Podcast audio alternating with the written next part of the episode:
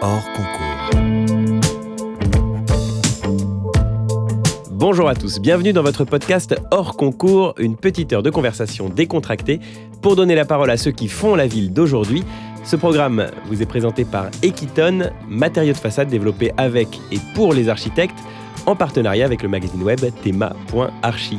Je suis David Habitant et je vous présente nos invités. Bonjour Élise Giordano. Bonjour. Vous êtes architecte et bonjour Louise Dubois. Bonjour. Vous êtes designer matériaux. À Troyes, avec Charlotte Lovera, vous avez fondé en 2016 l'atelier Aino, une agence d'architecture qui s'est fait connaître euh, deux ans plus tard en devenant lauréat des albums des jeunes architectes et paysagistes, les AJAP, décernés par le ministère de la Culture. Nous y avons alors euh, découvert une agence pluridisciplinaire qui se démarquait notamment, outre son intérêt pour le réemploi, par l'importance de l'ornementation, un mot qu'on oublie parfois en architecture mais que vous tentez de remettre au goût du jour par des jeux récurrents sur les matières et les couleurs. On va en parler. Nous parlerons sans doute également de votre manière de faire ensemble à 3, 4, 5, peut-être 6 au sein de la société coopérative qui est l'atelier Aino, mais aussi plus ponctuellement dans le cadre d'un chantier participatif ou bien lorsqu'il s'agit de définir un programme en amont de sa conception dans le lien que vous entretenez avec les usagers du lieu sur lequel va prendre place le projet. Nous parlerons aussi de l'échelle de votre architecture Six immeubles en cœur de ville près de Marseille, qu'il s'agit de réhabiliter à partir d'une méthode commune, ou bien une maison de village dans les hauteurs des Alpes-Maritimes, au sein de laquelle vous exprimez tout votre savoir-faire. Voire même, en continuant le zoom, l'échelle plus restreinte encore du matériau. Le mot matériau, qui est d'ailleurs associé à architecture dans la dénomination de votre agence. Alors j'aimerais commencer par là, par le matériau, les matériaux multiples qui participent à chacun de vos projets, pourquoi est-ce que vous y portez tant d'attention? Une définition de l'architecture qu'on entend souvent proposée par Le Corbusier évoque le jeu des volumes assemblés sous la lumière. Qu'est-ce qui manque, selon vous, dans cette définition très lisse de l'architecture? Louise Dubois, c'est peut-être une question pour vous. Tiens.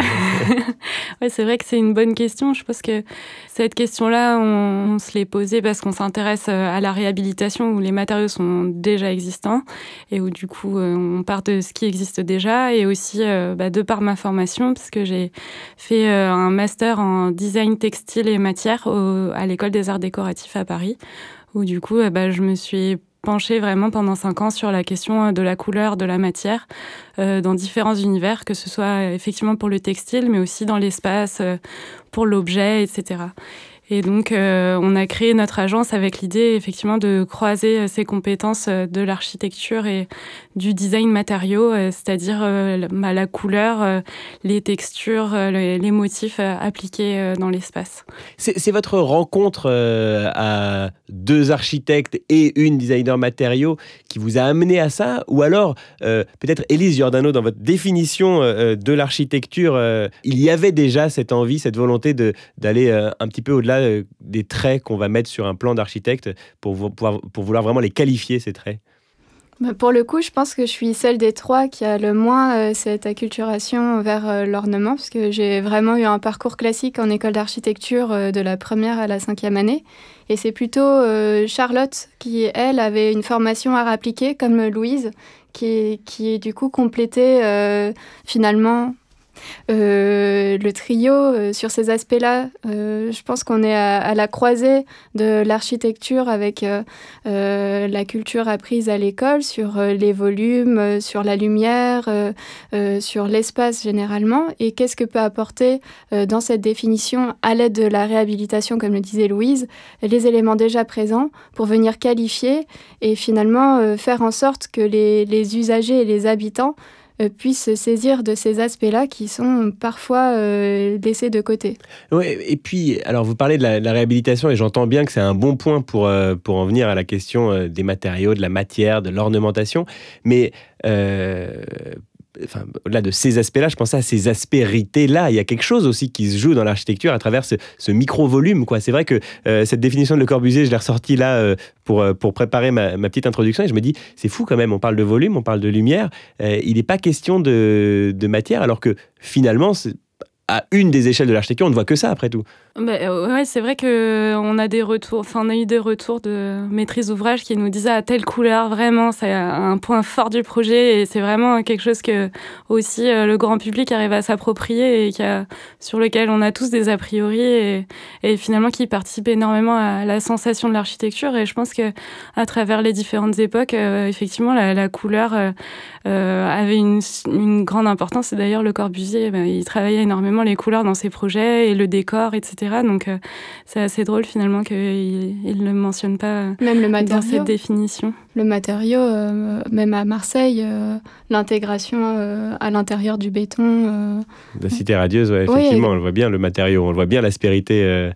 du béton dans la cité radieuse. Exactement, et même Pouillon. Enfin, finalement, il ne faut pas non plus simplifier peut-être la question, la dichotomie entre architecture moderne, absence de matériaux et la proposition qu'on peut faire. Et alors là, à l'instant, euh, euh, en vous parlant de cette question des aspérités, etc., vous répondez sur le matériau, vous répondez aussi sur la couleur. C'est le même travail que vous faites, c'est le même regard que vous portez aux questions de matériaux qu'aux questions de lumière? C'est euh, voilà quelque chose peut-être que l'habitant va pouvoir s'approprier plus facilement? C'est une manière un peu douce d'entrer dans l'architecture? Je sais pas.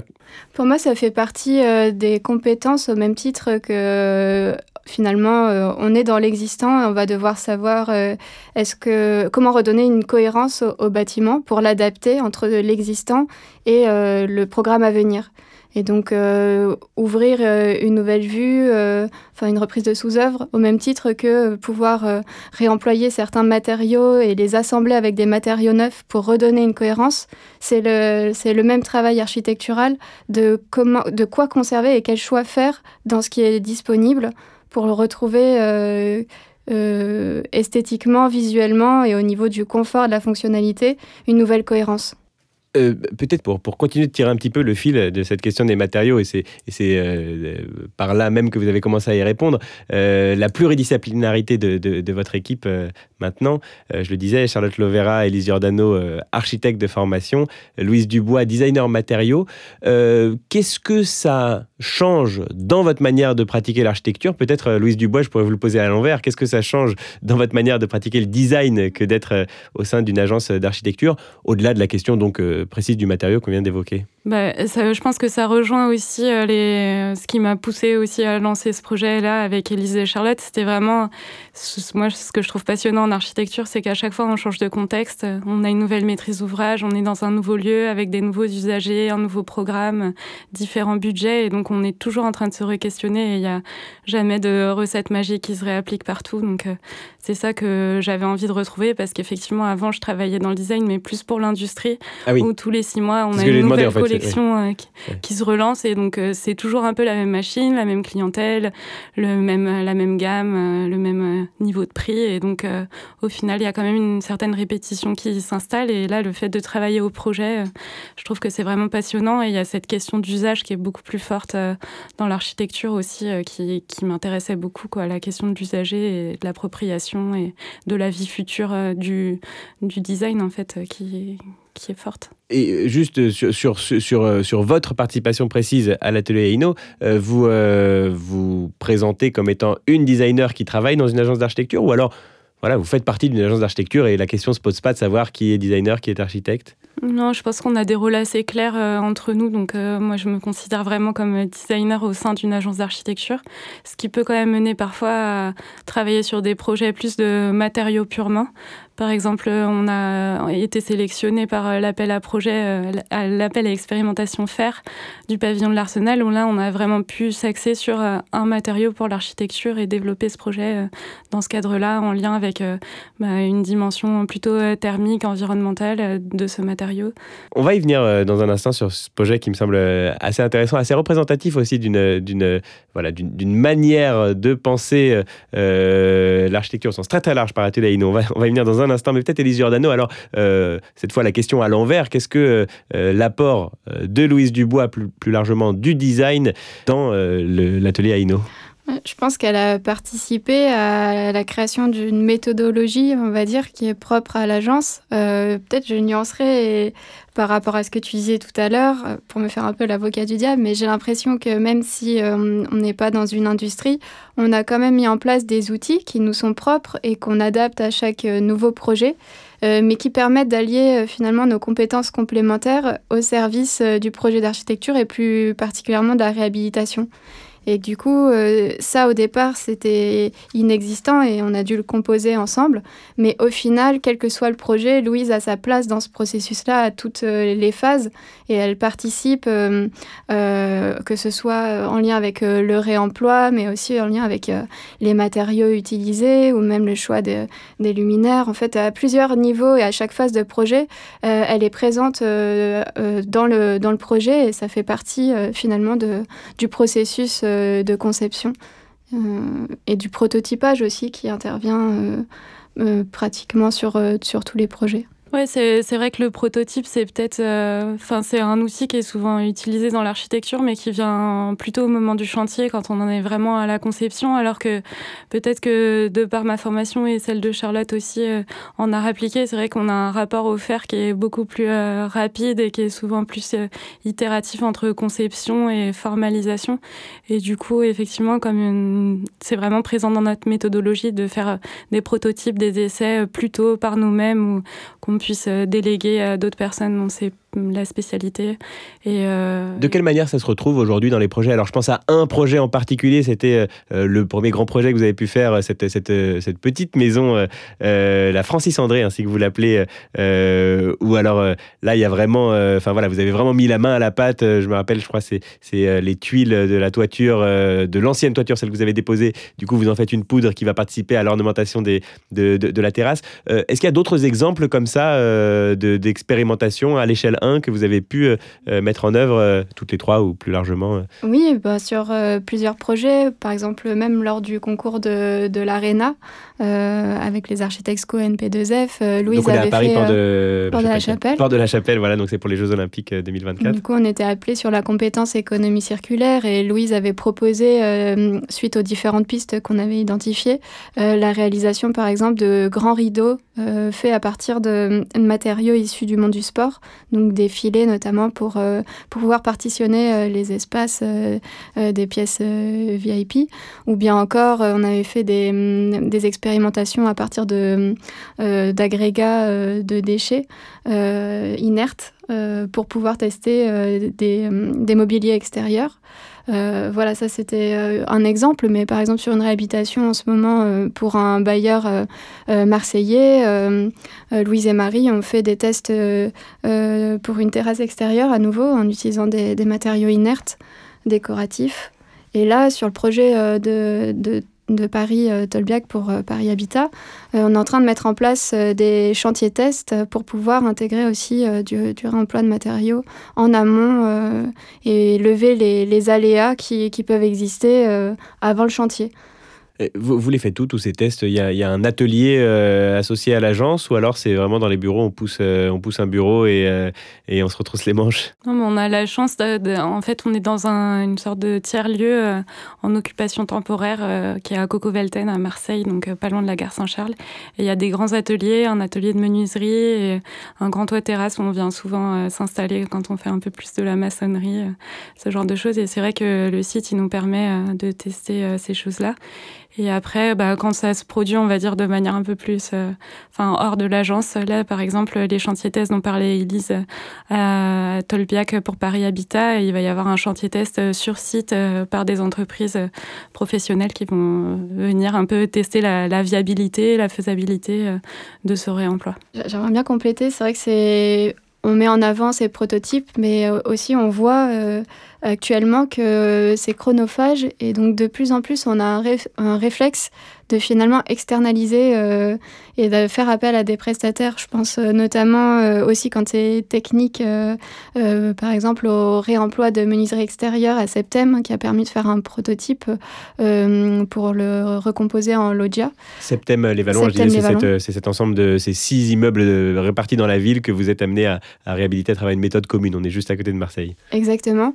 Et dans ce cas-là, euh, ça nous aurait intéressé peut-être de le, réaliser en interne, mais on n'a pas forcément euh, les compétences. Et donc, euh, finalement, euh, on ne peut pas non plus tout prendre en charge. Et il y a pas mal euh, d'éléments qui sont externalisés et pris en charge par des gens dont c'est la compétence première. Ouais, je, trouve que l'idée euh, du prototype qui est réalisé en interne, c'est aussi, enfin, c'est directement du cerveau à la main. Et donc, ça permet aussi de fiabiliser et de mieux voir ce qu'on veut dire et ce qu'on veut faire en dessin, de tester des possibilités. Mais Bien sûr, c'est pas du tout un prototype d'un niveau professionnel qui pourra. C'est plutôt une sorte de représentation de l'intention et qu'on montre aussi à l'entreprise et qu'elle puisse après s'approprier et mettre aux normes et mettre selon ses techniques et, euh, vraiment rendre plus fiable pour que ce soit en phase chantier. Quoi.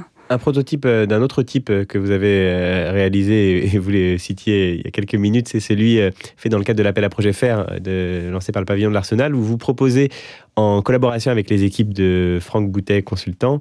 et Amako. Amako, c'est grand spécialiste de la Terre, effectivement, basé à Grenoble.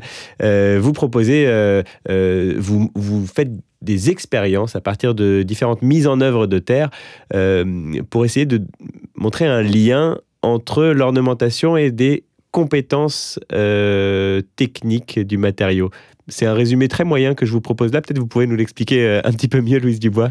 Ouais, alors c'est parti euh, en fait cette idée de l'appel à projet euh, de la Biennale d'architecture et du paysage qui parlait du lien entre un peu l'évolution de l'architecture avec ces matériaux plus frugaux vers lesquels on va et en même temps la prise en compte bah, de, de questions plus techniques et entre guillemets appelées invisibles de la thermique par exemple et donc ou du poids carbone, de l'impact des bâtiments sur l'environnement et donc comment est-ce que ces deux considérations à les mener à faire évoluer l'architecture? Et c'est vrai que c'est des questions euh, qu'on se pose un peu au quotidien aussi. Qu'est-ce que ça veut dire ces espaces de plus en plus standardisés, euh, qui avec des contraintes économiques de plus en plus fortes, où finalement on, a, on peut aboutir à des lieux un peu aseptisés et, sans âme, et donc très loin de l'ornement.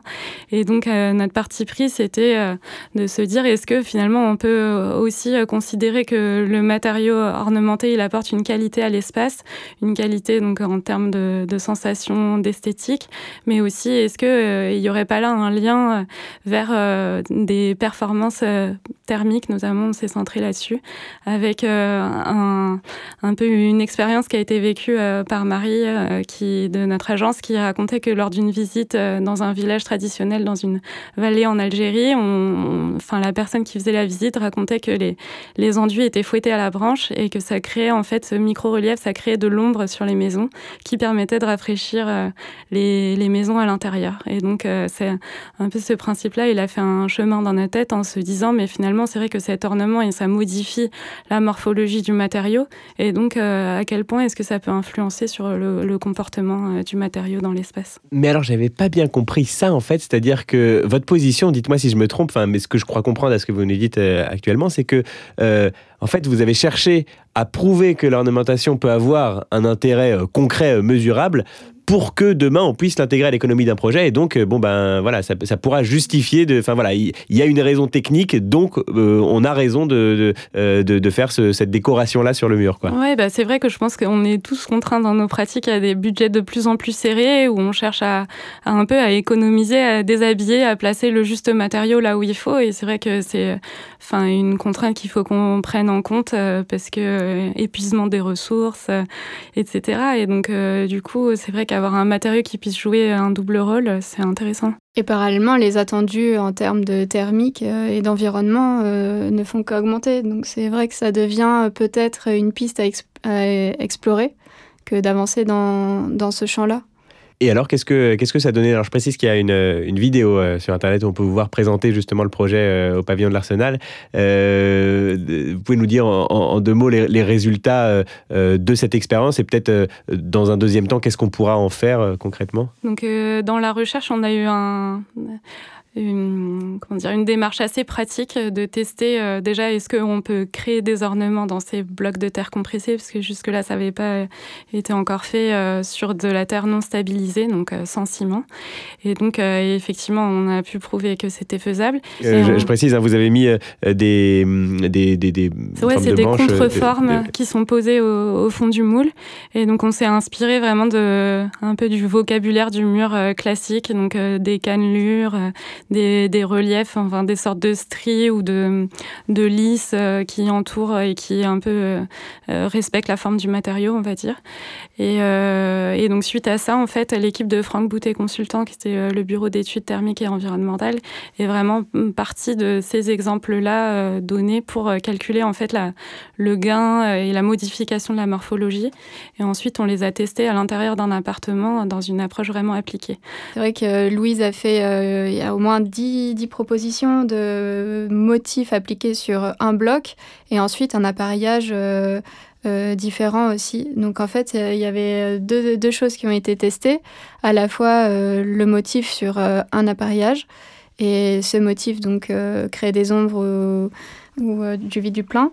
Il y avait aussi l'inertie, donc augmenter en fait la matière sur chaque bloc pour pouvoir voir si ça avait des répercussions. Donc il y avait deux pistes de recherche et à la fois sur le bloc et appliqué à un appareillage entier. Donc en gros, ça faisait euh, une série euh, de résultats assez euh, importantes qu'il a fallu aussi trier, c'est-à-dire ranger ensuite sous forme de tableau les incidences qu'avait chaque bloc et chaque appareillage sur les, les, performances en fonction de ce qu'on regardait comme paramètres. Mmh.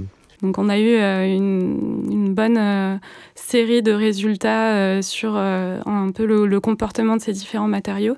Et donc on a pu voir que effectivement cet ornement il avait un impact sur la température à l'intérieur du logement et aussi un grand rôle sur la thermie par rapport à d'autres matériaux euh, plus standards comme euh, du béton ou du placoplâtre. Donc, un euh, impact, mais parce que la Terre déjà en tant que telle, elle a un impact connu sur ces questions de température et de, et de thermie. le fait d'y avoir des, voilà, une aspérité de surface, ça va accentuer cet effet-là? Oui, en, tout cas sur les températures opératives strictement, on a remarqué vraiment qu'il y avait un gain qui était apporté euh, par ces modifications d'aspect. Et euh, notamment aussi, on a pu voir qu'il y avait une sorte de plateau où au début, euh, l'ornement ne modifiait pas tant le, résultat par rapport à une paroi lisse et simple en, bloc de terre comprimé standard. Et, et qu'au milieu, il y avait une sorte de plateau où tous les ornements se regroupaient un peu et participaient à faire du gain.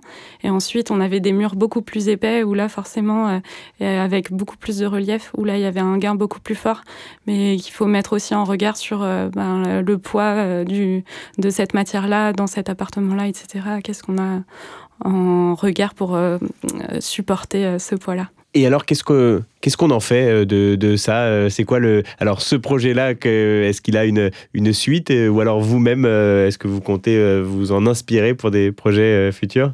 Oui, bah, c'est vrai qu'on aimerait bien donner une suite à ce projet, mais qui demande aussi de trouver bah, des nouveaux financements et des nouvelles conditions euh, pour euh, chercher ce résultat-là. Après, on, sait que la Terre est en plein développement. Il y a la fabrique Cycleterre à Paris qui a vraiment des, fortes demandes parce qu'ils produisent ces blocs-là avec euh, des terres d'excavation euh, du Grand Paris. Et donc, c'est un sujet central, la, thermie, comme disait Elise tout à l'heure. Je pense que l'objectif, ce serait de trouver un maître d'ouvrage intéressé pour mettre en application dans un chantier pilote un des appareillages qui paraît intéressant pour le projet et de voir euh, comment, euh, avec, des enfin, avec des simulations thermiques dynamiques et des résultats plus précis. Enfin, même euh, l'idée, ça serait de les instrumenter sur place en fait pour mesurer dans le réel, parce que on a vu aussi dans l'étude qu'il y avait un peu des limites au calcul par modélisation strictement sur ordinateur et qu'on avait besoin aussi de passer dans le concret. Ah, c'était un calcul, enfin toutes les, c'est un calcul par modélisation. Ah oui, d'accord. Donc en fait, on avait tellement de de cas d'application ah qu'il fallait vraiment on est passé par le prototype pour tester la faisabilité euh, technique euh, de la maçonnerie. Et après on a décidé de développer euh, par modélisation pour avoir pour pouvoir traiter un ensemble de résultats. Et effectivement ça serait l'étape numéro 2 de passer dans un cas concret d'installer le mur dans un espace même si après c'est toujours aussi très compliqué à partir d'un cas donné de réextrapoler sur, des, sur des cas plus généraux et qui peuvent s'appliquer après dans divers projets. Quoi. Et, vous parlez d'un chantier, trouver un maître d'ouvrage pour un chantier pilote, etc. Mais euh, euh, sur vos propres projets à vous, vous, essayez peut-être de, recaser ça euh, quelque part, enfin ça ou d'autres expériences que vous avez pu mener. De, quelle manière on peut se nourrir un petit peu de toutes ces, de toutes ces expérimentations-là dans vos propres projets? Honnêtement, il y aurait eu un projet sur lequel ça aurait pu s'appliquer, c'est celui de Septem les Vallons, mais il était déjà tellement, on va dire, porteur en, innovation sur différents critères lourds qu'on ne se sentait pas d'ajouter encore euh, cette nouvelle démarche euh, alors que le projet était déjà bien avancé. La question que ça pose aussi euh, au niveau de, des BTC, c'est le poids propre. Et donc, comme on est souvent en réhabilitation pure, il y a toute la question de est-ce que la portance du bâtiment va permettre de mettre en œuvre ce matériau lourd. Donc pour l'instant, sur les projets qu'on a en cours, ça ne correspond pas, mais bien sûr, on, reste alerte pour pouvoir euh, l'intégrer dans un de nos futurs projets.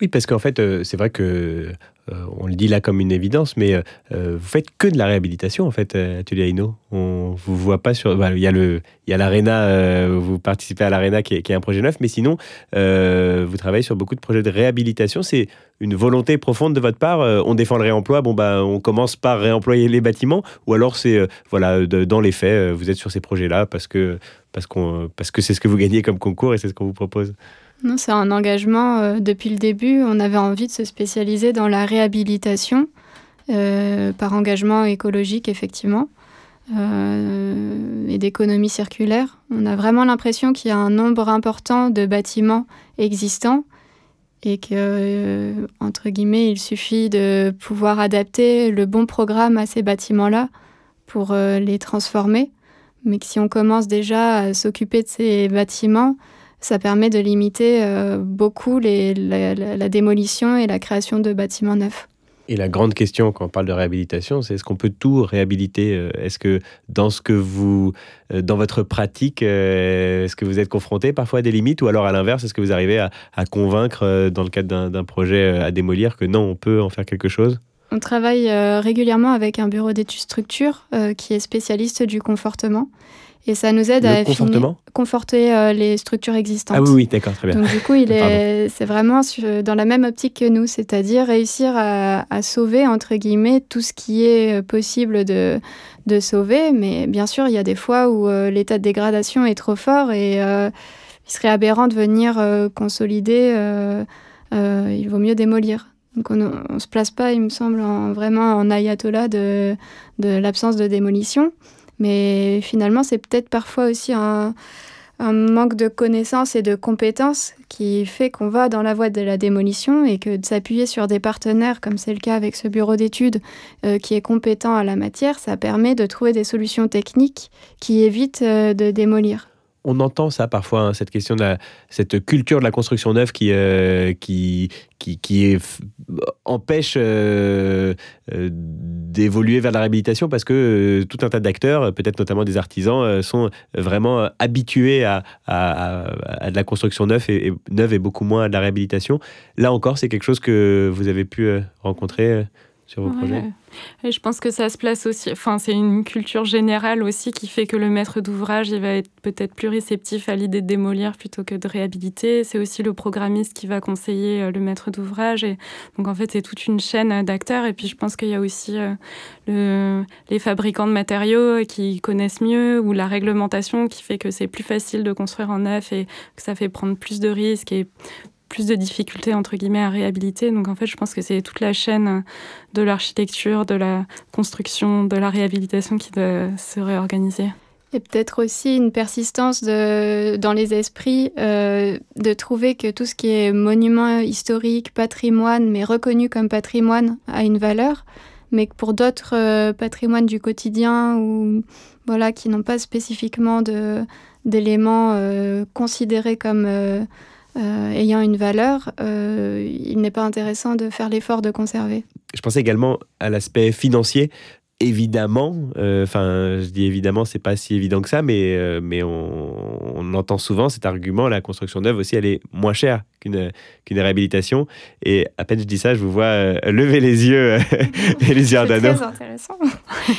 Petit à petit, on est en train, euh, j'ai l'impression, euh, de réussir à, à, trouver un argumentaire qui montre que pour l'instant, nous l'argumentaire est bien rodé pour qu'on considère que la réhabilitation est vraiment plus chère.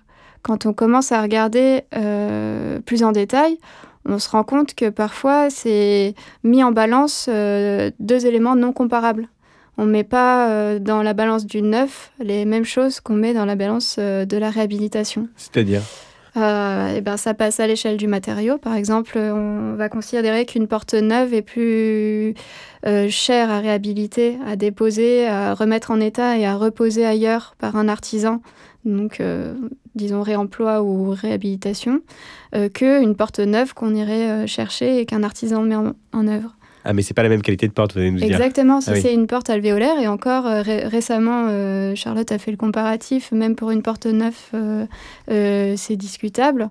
Donc il y a déjà ça, comparons ce qui est comparable au niveau de la qualité.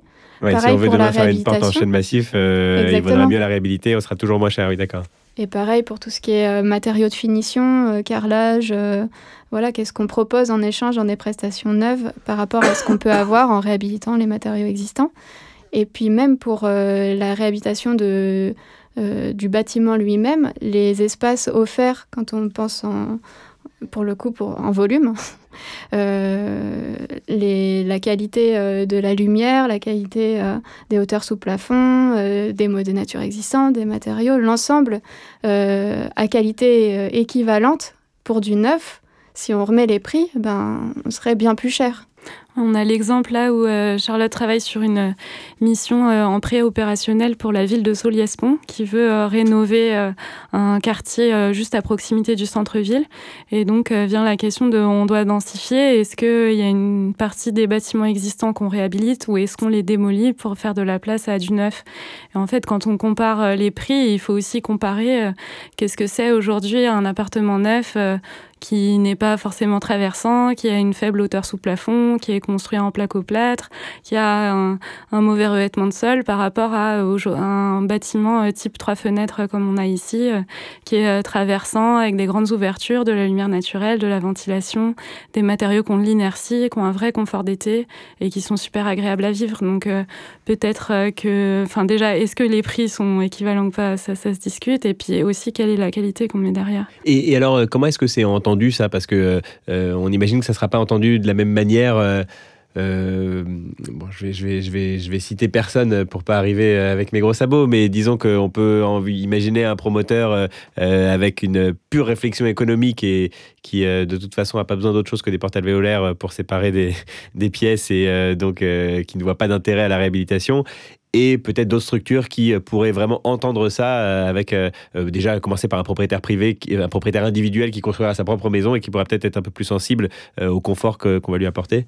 Là, dans le cas précis, ce qui est super agréable, c'est qu'on travaille pour la ville de Soliespont et qui, du coup, est à l'origine du programme et de la, enfin, de la programmation de ce futur quartier. Donc, en fait, là, c'est un positionnement politique, en fait, de qu'est-ce que la ville décide pour ce futur quartier. Donc, c'est là où c'est vraiment intéressant. Et c'est pour ça qu'on trouve ça important de faire des missions d'AMO, au final, d'être en pré-opérationnel, parce que effectivement, ça permet d'orienter, euh, de donner conseil, mais en, proposant des alternatives peut-être euh, par rapport à si on était euh, un conseiller promoteur qui viendrait aider la commune à monter son projet. Enfin, forcément, on n'a pas les mêmes outils en fonction de qui on est et de quels intérêts on défend. Ben, en fait, vous m'offrez une super transition. Je voulais parler de, ce rôle-là. C'est, une part conséquente euh, du travail de votre agence, euh, euh, l'assistance à maîtrise d'ouvrage. comment est-ce que ça vous est venu aujourd'hui Là, je vous entends, Élise Giordano, c'est, je, je, comprends bien l'enjeu qu'il y a dans tout ce travail de pré-programmation. pour autant, on n'imagine pas forcément que c'est là que c'est là où vous, que, vous aurez pu y aller directement Est-ce que c'est une question d'opportunité? Est-ce que c'est au début des missions, euh, euh, peut-être euh, quand on n'a pas tout de suite accès à une commande de maîtrise d'œuvre, bon ben, on va essayer d'aller vers la préprogrammation et puis en fait on se rend compte que non, il y a, c'est là que beaucoup de choses se jouent. Pour le coup, c'est un des aspects complémentaires de nos trois profils. C'est que j'ai été formée dans une agence qui avait des missions d'AMO. Et j'avais travaillé aussi pour le, le, CAUE, le Conseil en architecture, urbanisme, environnement de euh, enfin, l'Union régionale euh, d'Île-de-France.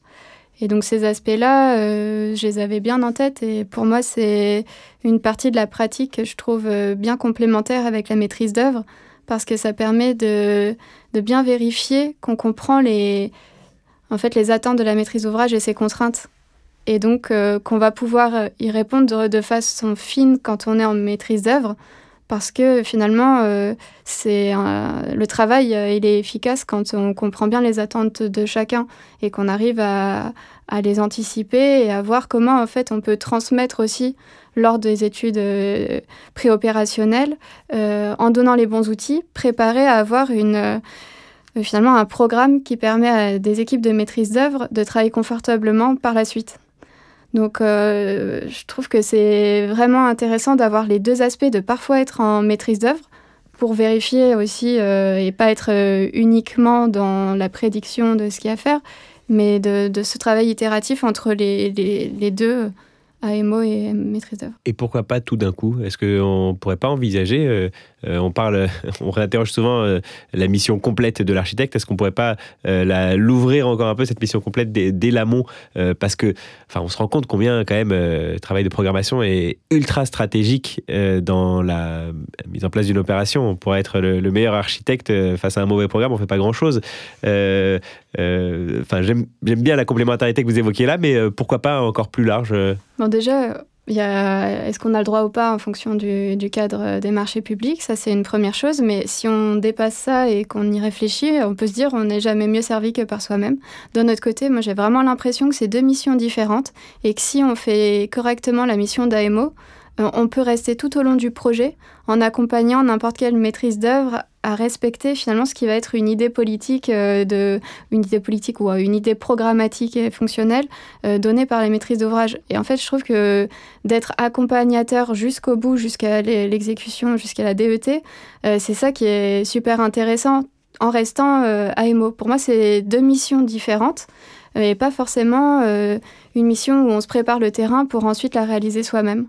Mais pourquoi pas aussi dans certains cas, par exemple de petites communes qui n'ont pas forcément euh, de gros budget à allouer à, de l'AMO, euh, de pouvoir avoir une maîtrise euh, d'œuvre dans, dans laquelle un diagnostic assez long, donc une maîtrise d'ouvrage qui est prête à mettre un peu de budget en diagnostic, permet d'affiner finalement cette, ce programme et d'aider à, monter mmh. l'opération.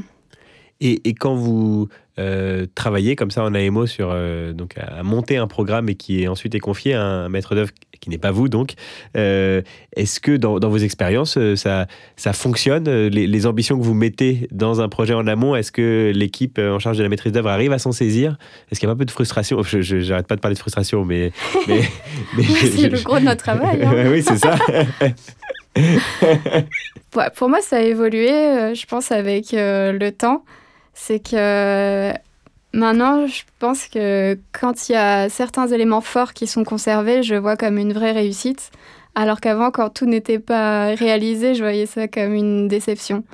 Et en fait, je pense qu'en fonction de la maîtrise d'ouvrage, euh, il y a un, un degré euh, d'ouverture qui est différent et qu'il faut l'accepter aussi. Ça dépend de bah, ça dépend de la formation de chacun, euh, de l'expérience euh, euh, négative ou positive, d'une ouverture d'esprit, du bord parfois politique, mais pas que. Enfin, ça dépend de tellement de facteurs que voilà, maintenant je, je suis plus contente quand certains points, et c'est pas forcément des gros points, mais ça peut être des éléments ont été intégrés, pas abandonnés. Et notamment, en fait, le point le plus important, je trouve, c'est au niveau du montage financier. Je pense que ça, de réussir à avoir un cadre euh, dans lequel euh, la suite peut être confortable pour une maîtrise d'œuvre, euh, c'est un des points qui me paraît important. Et alors, profitant de votre double casquette, je vous pose la question à l'inverse. Enfin, vous connaissez ça euh, en tant que maître d'œuvre de se retrouver avec un. Vous arrivez à trouver euh, les commandes où il y a le bon budget, les bons maîtres d'œuvre, les bons maîtres d'ouvrage, pardon? Bah, je pense que par exemple pour Septembre les Vallons, il y avait un, un qui a accompagné la maîtrise d'ouvrage à sortir le programme. Et honnêtement, euh, à la lecture du programme, on était là, ce projet est fait pour nous. Enfin, on sentait bien qu'il y avait eu un, un accompagnement, et je le dis avec toute, euh, enfin ça dépend peut-être de la taille des communes, mais euh, un AMO permet vraiment euh, de pouvoir aider à finalement donner les bonnes conditions.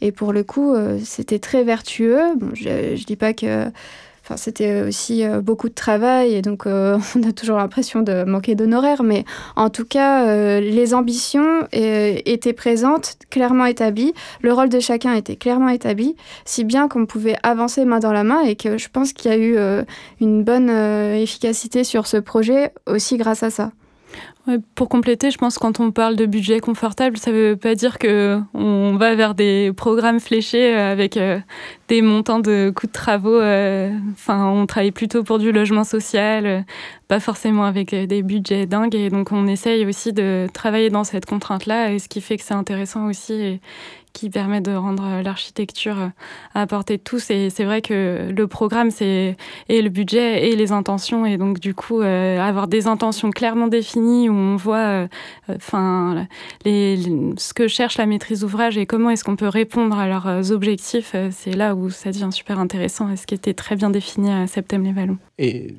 Pardon, euh, Juste pour compléter, la plupart des missions d'AMO qu'on a eues, c'est parce qu'on était euh, prestataire euh, d'un accord cadre avec le CAIE du Var. Et c'était intéressant parce qu'au début où, où, on a eu cette, cet accord cadre, personne au CAIE n'était compétent pour accompagner sur les financements. Et donc nous-mêmes, on n'était pas vraiment compétents. Et pourtant, le premier levier vers le fait de traduire la commande pour les maîtrises d'ouvrage de petites communes, c'est euh, réussir à lever des subventions pour pouvoir mettre en œuvre leurs projets.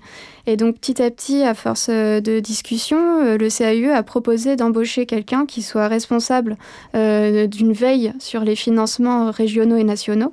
Et ça a vraiment enrichi les compétences. Et donc pour euh, compléter ce que disait Louise sur euh, le montage du budget, euh, c'est aussi réussir à trouver en amont de la commande la façon en fait de pouvoir faire sortir le projet en, trouvant les financements nécessaires. Parliez là des, de ces maîtres d'ouvrage qui, voilà, qui, qui, donnent les bons moyens pour que le projet puisse être fait dans les meilleures conditions notamment lorsqu'ils se sont associés avec un AMO, un assistant à maîtrise d'ouvrage, pour, pour définir le programme. À l'inverse, euh, eux aussi doivent pas être mécontents de trouver les bons architectes qui sont prêts aussi à, s'investir dans ces, dans ces projets-là. Euh, vous le disiez, euh, Élise Giordano, c'est chronophage, tous ces sujets-là. et c'est vrai que quand, quand je, j'ai, visité il y a quelques jours avec votre associé, donc Charlotte Lovera et Marie Alafort, donc quelques-uns des, de, ces immeubles au sein du, du projet de, de Septembre les Vallons, on se rend compte, enfin voilà, c'est vraiment un travail de fourmi, quoi. C'est-à-dire qu'on a six bâtiments euh, dispersés dans toute la ville.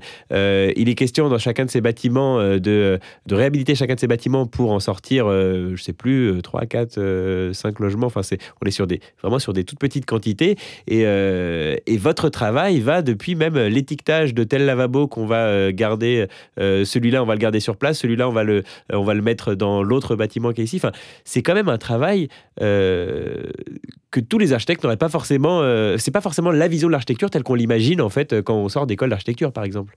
Je pense que ça demande de créer des nouveaux outils. Et c'est aussi ce qui est intéressant, mais c'est vrai que la filière euh, du réemploi, elle est en construction. Elle est en, ouais, voilà, elle est en construction et du coup, ça demande, c'est chronophage euh, parce que à chaque fois, il faut pallier finalement ce manque de compétences. Mais peut-être que au fur et à mesure, euh, à force de répétition. Et on le voit, nous, d'un projet à l'autre, on gagne en efficacité aussi euh, et on peut s'optimiser euh, avec des nouveaux fonctionnements. je pense que c'est aussi une histoire de vision que peut-être Enfin, nous, on est assez sensible au fait que ah, cet évier ancien, enfin, il y en a des très particuliers à Septembre, par exemple. J'en ai vu un incroyable hier avec un pied comme ça, là, blanc. Il était, il était sublime, oui, c'est vrai. Ouais, et du coup, nous, on peut, enfin, vraiment y apporter de la valeur et donc le conserver au fur et à mesure des phases. Enfin, c'est quelque chose qu'on fait en conception et au final, au moment du chantier, venir apposer une étiquette, c'est presque un achèvement, quoi.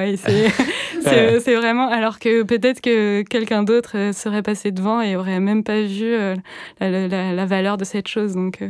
Précisons que toutes les étiquettes, c'est une nomenclature que vous, euh, enfin voilà, à partir de laquelle vous désignez chacun de ces éléments-là, que vous pouvez ensuite replacer dans le plan pour dire voilà, ce lavabo effectivement va être déplacé de 10 mètres, celui-ci va rester en place ou celui-ci va aller dans, un autre immeuble. je crois même, tiens, pour raconter ce, projet encore de Septembre les Vallons, que certains éléments dont vous ne trouvez pas place au sein du projet, au sein de l'un des six immeubles que vous réhabilitez.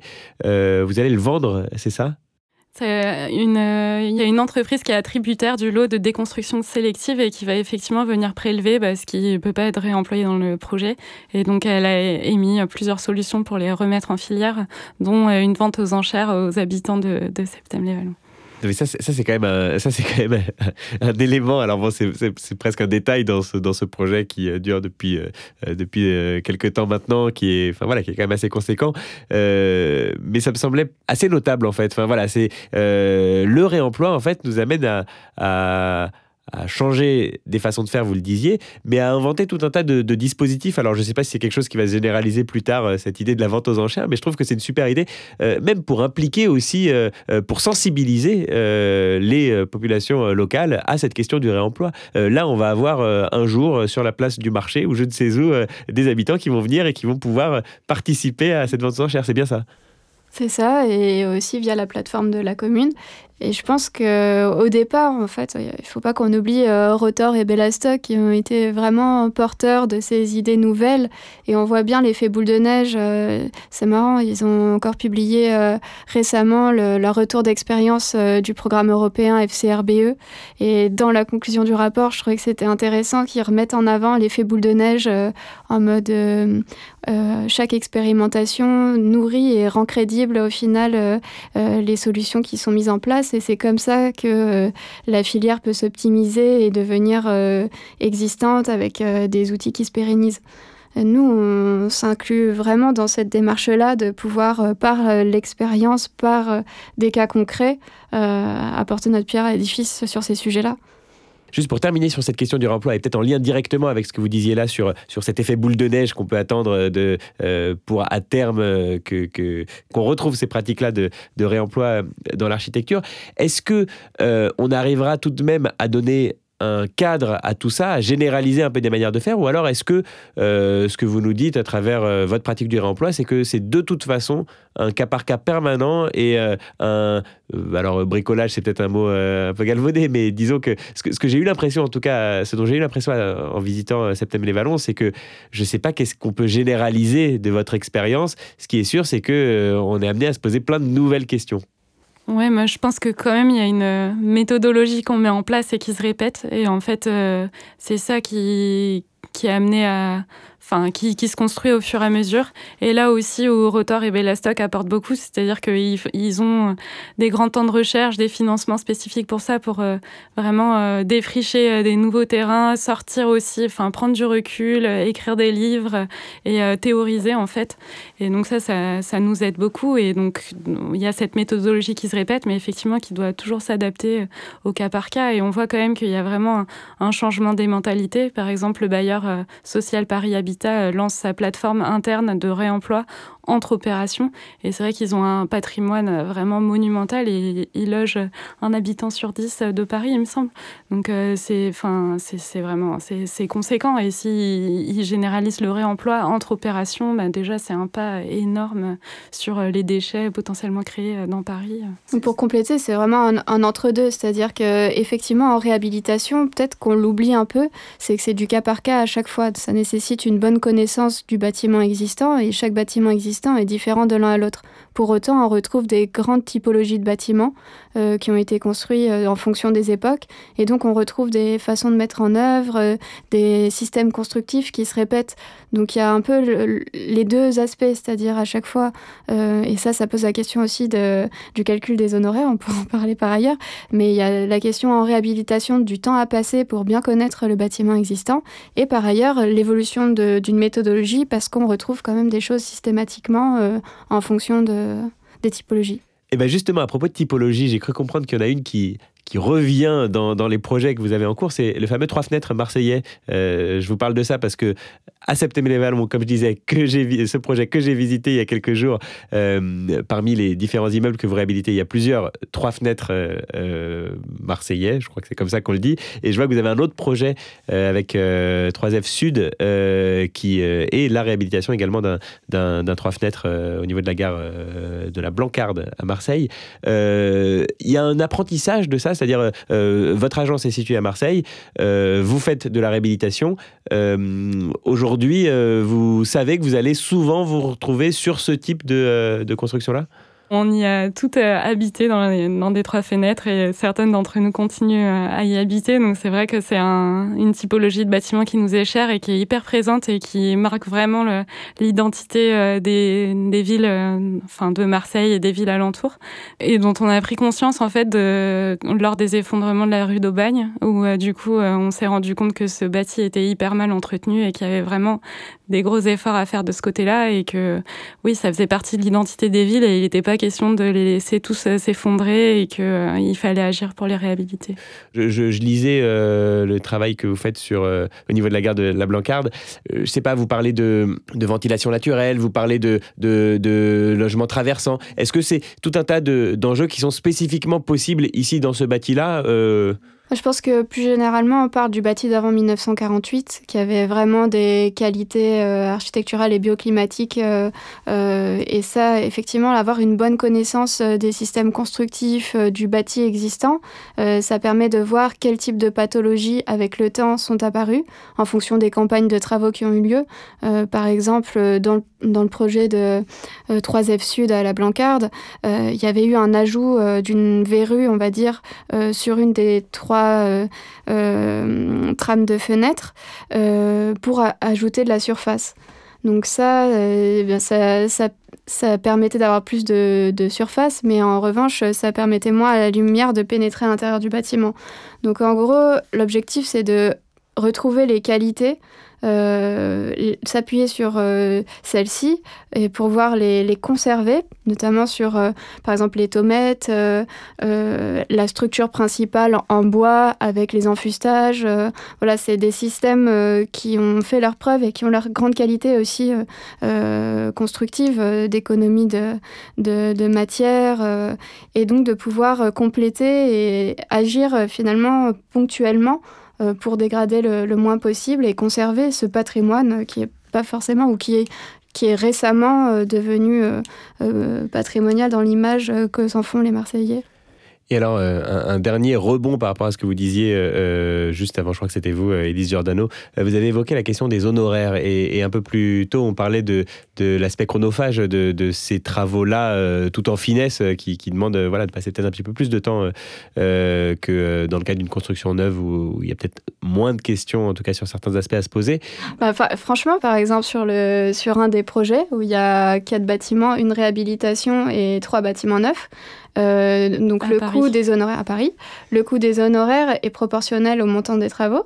Euh, réhabiliter 44 logements d'une tour de 10 étages, euh, on a un budget de 2,5 millions, donc nos honoraires sont calculés sur cette base-là. Construire un immeuble neuf euh, de 44 logements, il y a bien plus d'honoraires, c'est des étages courants. Je suis pas sûre qu'il y ait plus de... Enfin, si, il y a sans doute plus, de, de montants de travaux et donc bien plus d'honoraires. Bien plus d'honoraires, il y a sans doute plus de travail, mais en tout cas, tu vois, la balance, en fait, bah, elle est... Bah non, mais justement, oui, c'est ça. C'est-à-dire que, c'est-à-dire que quand on voit le temps que ça prend la réhabilitation, du coup, comment est-ce qu'on s'y retrouve financièrement d'un point de vue euh, euh, d'architecte qui, facture des honoraires. Après, ce qu'on n'inclut pas dans ce calcul-là, c'est que le bâtiment euh, existant ça fait, attends, 1960, ça fait 60 ans qu'il existe. Il a connu des campagnes de travaux très très ponctuelles. Donc finalement, on va dire qu'il a été amorti au niveau de son coût de construction et que là, on va déclencher une nouvelle salve de travaux, mais au final, sans avoir tous les coûts à sortir pour le budget de la construction neuve.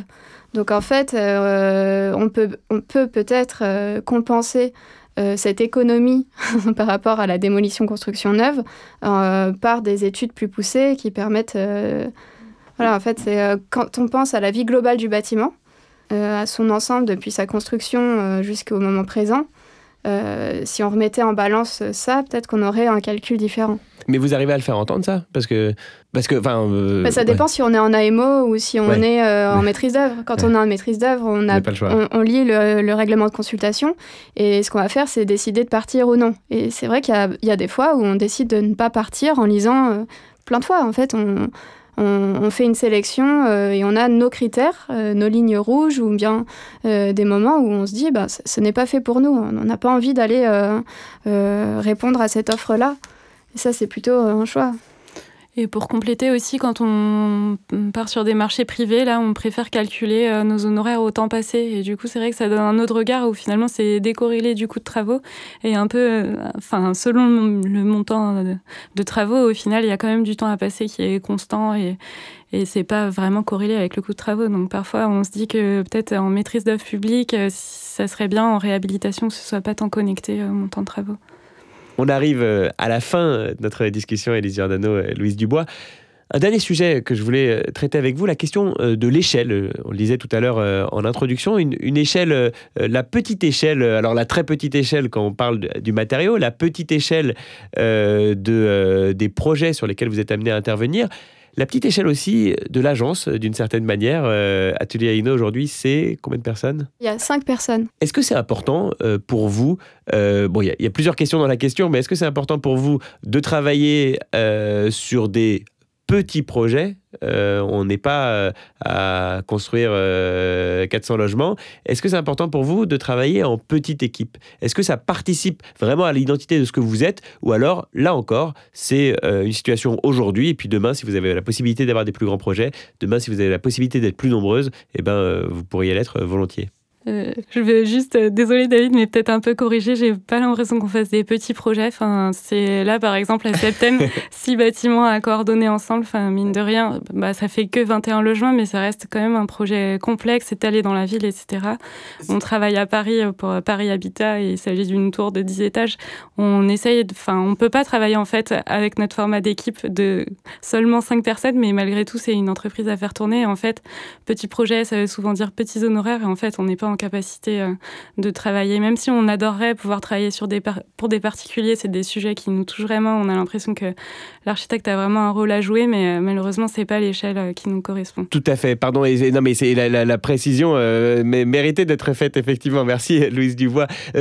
alors, c'est vrai que Septembre-les-Vallons, en fait, même s'il y a plus d'une vingtaine de logements, étant répartis sur des immeubles différents, c'est là où en fait ça cet aspect euh, petit projet. Mais alors peut-être effectivement que Paris Habitat c'est du coup le, contrepoint absolu et, là pour le coup j'aurais rien de plus à dire. Je connais pas du tout ce projet en fait. À Tolbiac vous l'avez cité mais je, n'ai pas tellement plus d'infos. Peut-être si vous voulez nous en dire un mot.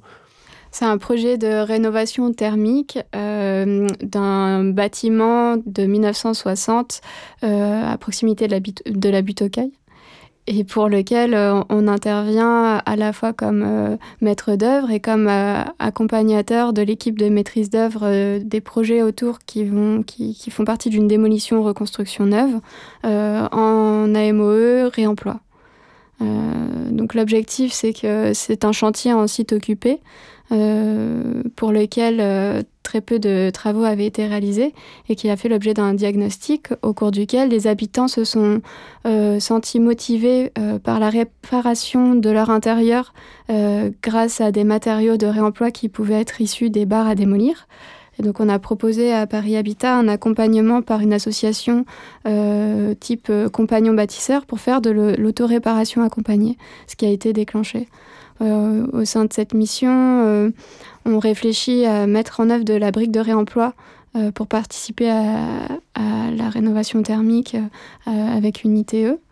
Euh, et donc ça, soulève les questions de réglementation, puisqu'il s'agit d'un immeuble de 10 étages. Est-ce que ça, c'est en lien avec effectivement une équipe resserrée? Est-ce que c'est une volonté de, enfin voilà, d'être toujours à la maîtrise exacte de ce que vous faites, de, pas, de pas. Qu'on n'a pas envie aussi de, de déléguer et d'avoir quelqu'un qui soit en charge de, de, de manager une équipe. On a envie chacune de pouvoir rester aussi dans de la production et donc on arrive vite euh, au bout d'un moment aux limites euh, physiques de comment faire pour rester dans un temps de production euh, avec le temps offert dans la semaine et les fonctions support qu'on doit quand même réaliser, tout ce qui est contact, communication, enfin bref. Louise Dubois, on valide? Ouais, ouais, tout à fait. C'est c'est plus une philosophie, une démarche euh, dans notre manière de pratiquer en fait. De rester à petite échelle, ça nous permet de continuer à produire et pas de devoir gérer une équipe et des projets monstrueux euh, qui nous dépassent. Ça va aussi avec euh, la scope en fait, le montage en, coopérative avec un, homme égal une voix, c'est aussi celui qui fait le travail. Fait partie des décisions et chacun prend en charge ça veut dire que quand. Euh, parce que le fait d'être en scope, ça veut dire que euh, si vous recrutez quelqu'un, il a le même statut que vous, inévitablement? En fait, les, euh, les, salariés, au bout d'un an, ils ont la possibilité de demander à être associés. Donc, par exemple, Marie est devenue associée et par là, elle a pris en charge aussi une partie des fonctions support de fonctionnement de l'agence la philosophie qui en découle, on l'imagine, c'est euh, une manière de, enfin voilà, de dire qu'on participe tous à un travail commun, j'imagine. Qu'est-ce que ça implique euh, d'autres? Est-ce que ça implique d'autres éléments euh, d'être monté en scope? Je pense que c'est aussi une marque de ce qu'on montre aussi à l'extérieur parce que c'est vrai qu'on est une petite agence, donc je pense que comme dans beaucoup d'autres agences, on est forcément un peu plus horizontal, un peu plus transparent euh, sur euh, la gestion, etc. Mais c'est aussi une manière de s'inscrire euh, dans une certaine économie où on montre que en fait bah, c'est le travail qui crée de la valeur, c'est chaque salarié a la possibilité de prendre part aux décisions de gestion en fin d'année à l'assemblée générale au, moins. Et, donc voilà, c'est plus une philosophie, après une manière aussi de faire des liens avec par exemple deux scopes d'architecture avec qui on sent qu'on a une philosophie commune, des entreprises sur le territoire de travaux, etc. Je pense qu'au départ aussi, c'était un moyen rassurant euh, de partir sur des bases solides. Euh, au final, la, SCOP, c'est un contrat clairement établi. Et nous, avant d'être euh, associés, on était amis. Donc, c'était très important pour nous de trouver un cadre dans lequel on puisse travailler sans, sans, que ça mène des tensions ou du conflit. Et les possibilités offertes par la SCOP font que chaque année, en fait, euh, les résultats sont répartis. Il y, a des, règles très précises qui font qu'on est obligé de consolider euh, la structure financière, notamment de la société. Et donc ça, c'est aussi euh, rassurant. Aussi, ça offre des possibilités d'être enfin, considérés comme des salariés. Donc si jamais il y a un souci, enfin voilà, tout ça, c'est des éléments rassurants qui, nous ont aidés à passer le cap de créer la société. En tout cas, ça a toujours été envisagé comme ça. Vous n'êtes vous pas passé par une euh, SARL euh, ou euh, comme, comme beaucoup d'agences d'archives. On s'est créé vraiment en scope. Après pas mal de questionnements sur la forme que ça devait prendre, on a choisi celle-là. On a été aussi bien accompagnés par des personnes qui étaient compétentes et connaisseuses sur le sujet. Et ben voilà, qui pourra peut-être donner des, idées alors aux architectes, aux, jeunes architectes, aux étudiants en architecture qui nous écoutent et qui seront amenés demain peut-être à, à, monter des, des agences. Et peut-être aussi que voilà, on aura pu euh, euh, ouvrir sur cette question, euh, alors de la réhabilitation, on le disait, de la pluridisciplinarité, on en a parlé, mais vraiment du matériau et de, l'ornementation que je trouve assez rare, rarement évoqué en tout cas par les architectes aujourd'hui. J'étais content de pouvoir discuter de tout ça avec vous. Merci beaucoup Louise Dubois, merci beaucoup Elise Giordano de l'atelier Aino. C'est la fin de notre discussion. Merci à Charlotte Ricardi qui m'a aidé à préparer cette émission et merci à Cyril Carillon de l'agence sonore Domino Studio à Marseille d'en avoir assuré l'enregistrement. Merci enfin à vous de nous avoir suivis hors concours Les architectes se racontent, un podcast présenté par Equiton, matériaux de façade développé avec et pour les architectes en partenariat avec le magazine web thema.archi à retrouver sur toutes les plateformes de podcast. Vous tapez hors concours dans votre moteur de recherche et je vous invite ensuite à vous abonner pour être tenu informé des prochaines diffusions. À très bientôt pour d'autres discussions avec d'autres architectes. Portez-vous bien. Salut.